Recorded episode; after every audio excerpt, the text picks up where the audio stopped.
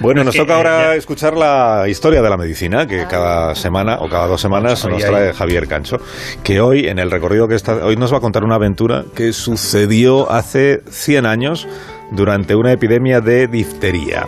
Hoy en Historia de con Javier Cancho, la historia de un montón de niños que fueron salvados por un puñado de perros.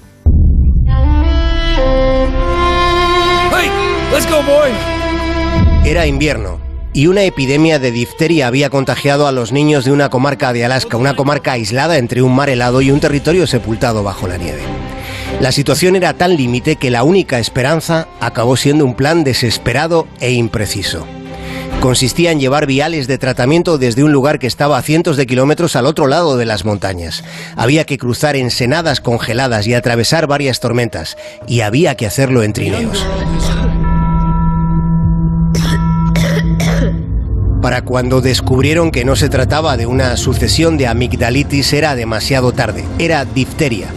La difteria es una infección bacteriana peligrosa que suele afectar a las membranas mucosas de la nariz y la garganta. La difteria es muy poco frecuente en los países desarrollados por una vacunación generalizada. A finales de diciembre de hace casi 100 años, dos niños habían fallecido de difteria en Alaska. Ya en ese momento se descubrió que los únicos suministros de antitoxina habían caducado en el pequeño hospital local. Para la segunda quincena de enero habían perdido la vida otros cuatro niños, y se tenía la sospecha de que podía haber más casos en las comunidades nativas de los alrededores. En un telegrama a Anchorage, el médico de Nome, el doctor Welch, pedía desesperadamente que le enviaran tratamientos. Pero el transporte de un suministro de antitoxina en Alaska en aquel momento por los medios más rápidos resultaba imposible. El puerto estaba congelado e ir en avioneta era un suicidio. La brecha que había que salvar en medio del invierno eran 1085 kilómetros. La situación se puso tan crítica que la única vía eran los conductores de trineo. Puede llegar a pensarse que conducir un trineo tirado por perros no requiere una gran complicación. Sin embargo, no es tan sencillo como estar sentado y sostener unas cuerdas.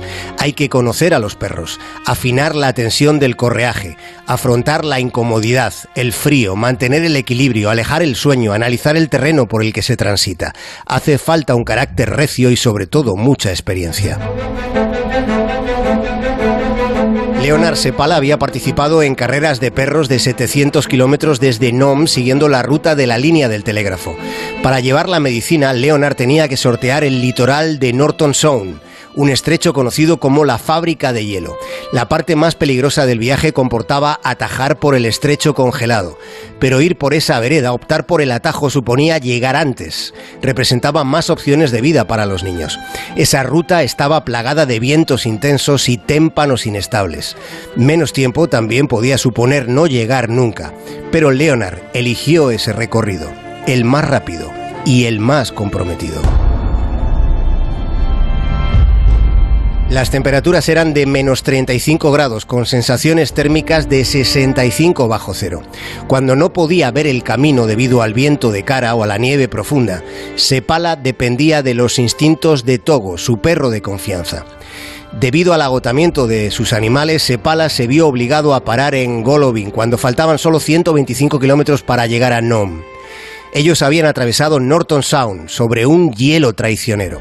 Después, un tipo llamado Charlie Olsen transportó la antitoxina a unos 50 kilómetros de Nome y allí un hombre llamado Gunner Kaisen esperaba con un equipo de 13 perros liderados por Balto.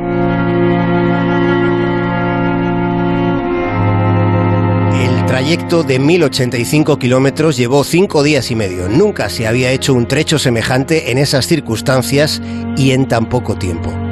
Las crónicas hicieron un héroe a Balto, el perro que lideró la etapa final. Balto y su dueño habían cubierto algo más de 50 kilómetros. Balto tiene una escultura en Central Park, en Nueva York. Togo y Sepala hicieron mucho más recorrido, hicieron el recorrido más peligroso. No lograron la fama, pero sí contribuyeron decisivamente a salvar la vida de muchos niños que habrían muerto de difteria. Esto también pasa entre los perros, que unos se llevan la fama y otros pues... Cardan la lana. sí. han contribuido, pero nadie se acuerda de ellos. Qué bonita historia, bonita historia la que nos mucho Sí, hay una película súper chula de eso. Sí. Pero el protagonista es Balto. Otra vez, te Claro. das cuenta, ¿no? Claro. Claro. Pobre, Muy conocido. pobre Togo, pues, se para, pues ahí no. Bueno, que os tengo que despedir, eh, que espero que tengáis un día. No, no, no le despidas. No. No, En el buen sentido. día. En el buen sentido. Con cariño. Espera, espera, borro, borro, borro lo que he dicho. Bueno, que os tengo que Guardar desear un partida, día guardar partida. Sí, sí.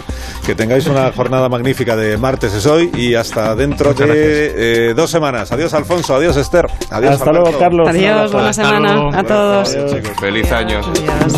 Feliz año. Bueno, en cuatro minutos llegan las noticias en las 12 del mediodía, 11 de la mañana en las Islas Canarias. Ahora seguimos.